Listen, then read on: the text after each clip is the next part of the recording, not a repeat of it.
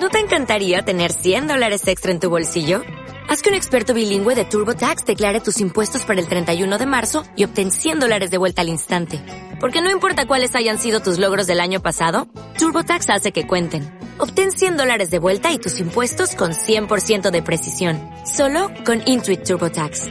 Debes declarar para el 31 de marzo. Crédito solo aplicable al costo de la presentación federal con TurboTax Full Service. Oferta sujeta a cambios o cancelación en cualquier momento.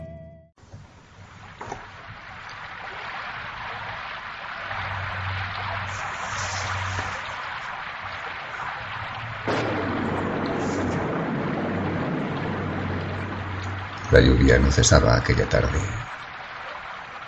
Aún no había caído el sol cuando mi estrecha callejuela ya presentaba un aspecto casi tenebroso.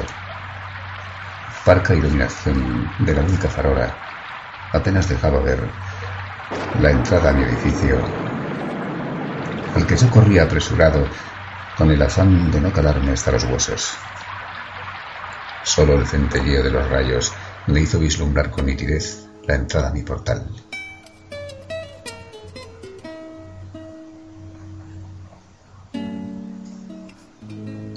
Apenas empujo el pomo de la puerta cuando creí escuchar las notas de un laúd.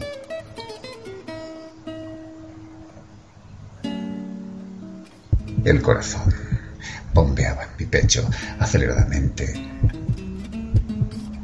al reconocer el rasgueo de unas cuerdas que me resultaban familiares.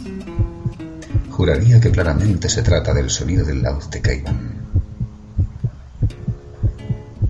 Soltando el pomo de la puerta, coloco mis manos tras mi oreja, arrimándola en lo posible hacia el foco de procedencia de aquellas notas musicales.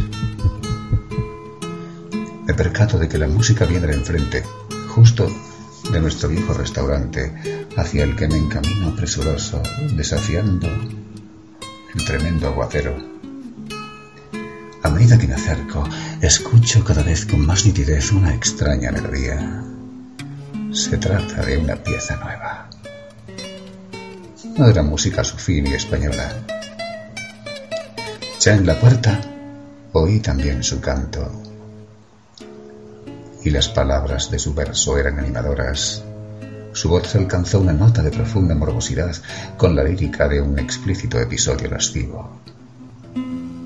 Me abordaron dispares sensaciones, satisfacción ante la inesperada alegría de poder ver a mi amigo antes de lo que hubiera imaginado, e intriga por saber cómo había empezado lo que parecía un extraño ritual, sin esperar mi comparecencia. Estaba en mi casa, ni siquiera tenía necesidad de llamar para que me abrieran. Iba a accionar el picaporte cuando oí un clic, como si alguien hubiera atrancado la puerta desde el interior. La música iba increciendo. Golpeé por tres veces en la puerta sin obtener respuesta. Me dirigí a la ventana cristalada, tapada por una vetusta persiana desvencijada, por la que vi una luz a través de la línea de una de sus maltrechas láminas. Era una luz roja, indicadora de la recreación de un ambiente íntimo. La música había bajado de tono, apenas se dejó ir hasta desaparecer.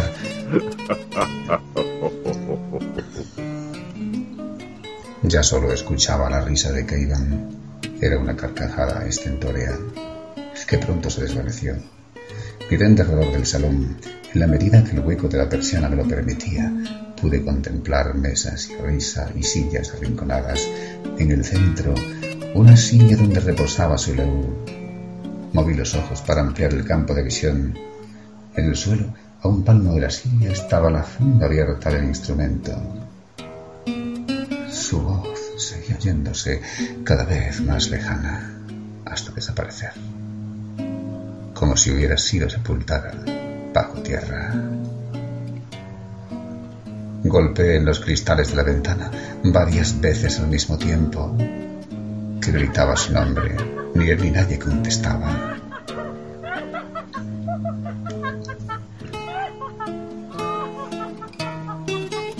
una respuesta inesperada se dejó ir aguadamente. Sonoras risotadas de mujer en las que creí reconocer el timbre de Estela, desvirtuado, en un tono afectado que delataba había bebido.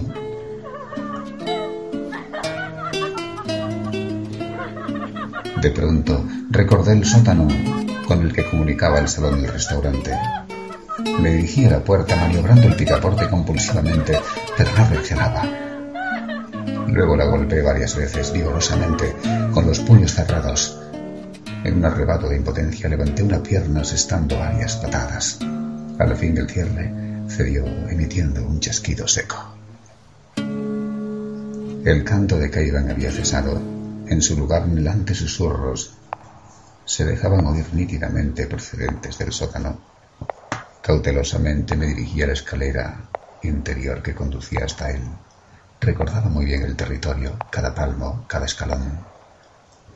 Había justamente veintisiete antes de llegar la ventana en forma de roseta, con barrotes de hierro, desde donde se podía ver desde lo alto casi la totalidad de aquel lóbrego cuchitril.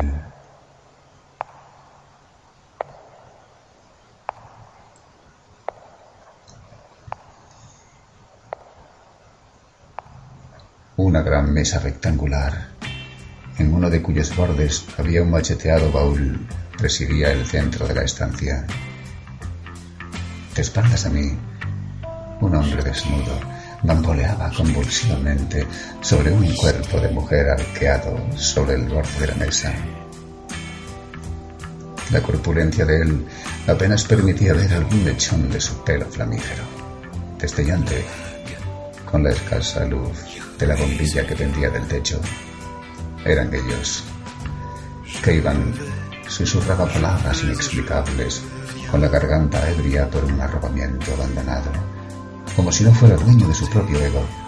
Ella gemía ronroneando como una gata en celo, ausentes de toda realidad, desinhibidos en la más sumergida intimidad, creyendo tener como testigos solo las silentes apiladas cajas de cervezas y los pequeños nichos cargados de botella de vino.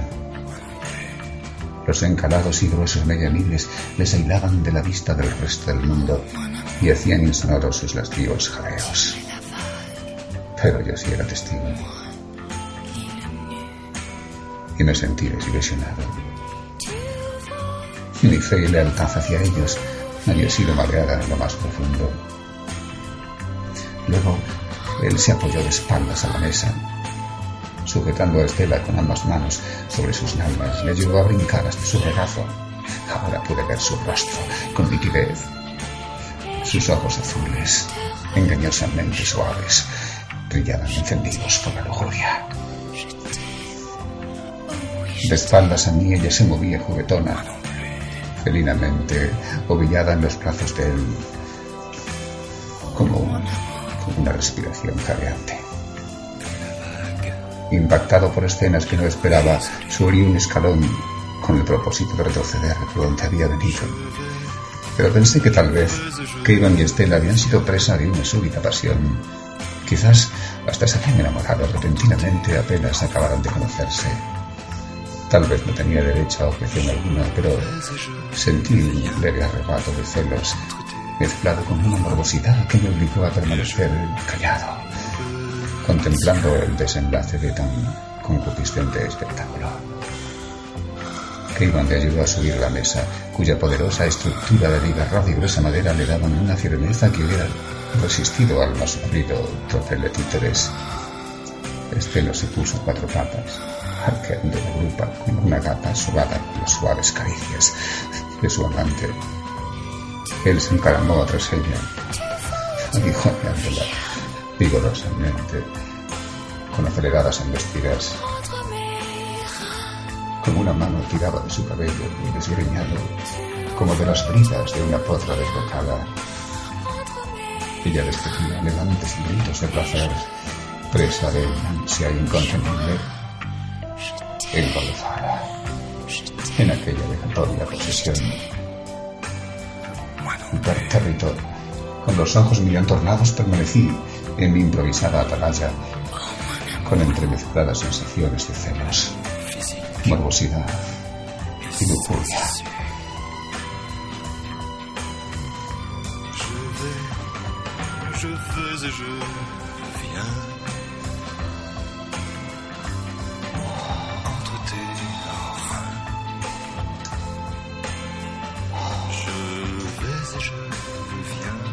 Fue una larga e intensa escena. Desvanecido y con mi pierna quebrada dolorida, me senté en la escalera, reposando la espalda sobre la fría pared durante unos instantes, con la mirada baja, con una sensación de abyecta vergüenza. Al volver la vista, Estela estaba tumbada de espaldas, con las piernas abiertas.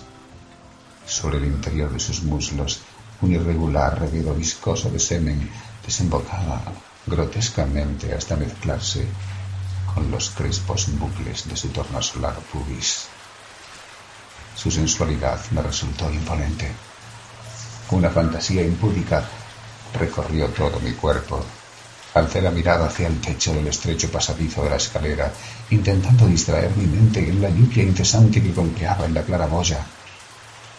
Pero no pude evitar evocar las trenzas doradas de su niñez, recordándolas como dos alas de ángel, frente al tormentoso deseo que me inspiraba a contemplar el cuerpo desnudo, ahínto de placer de mi hermana.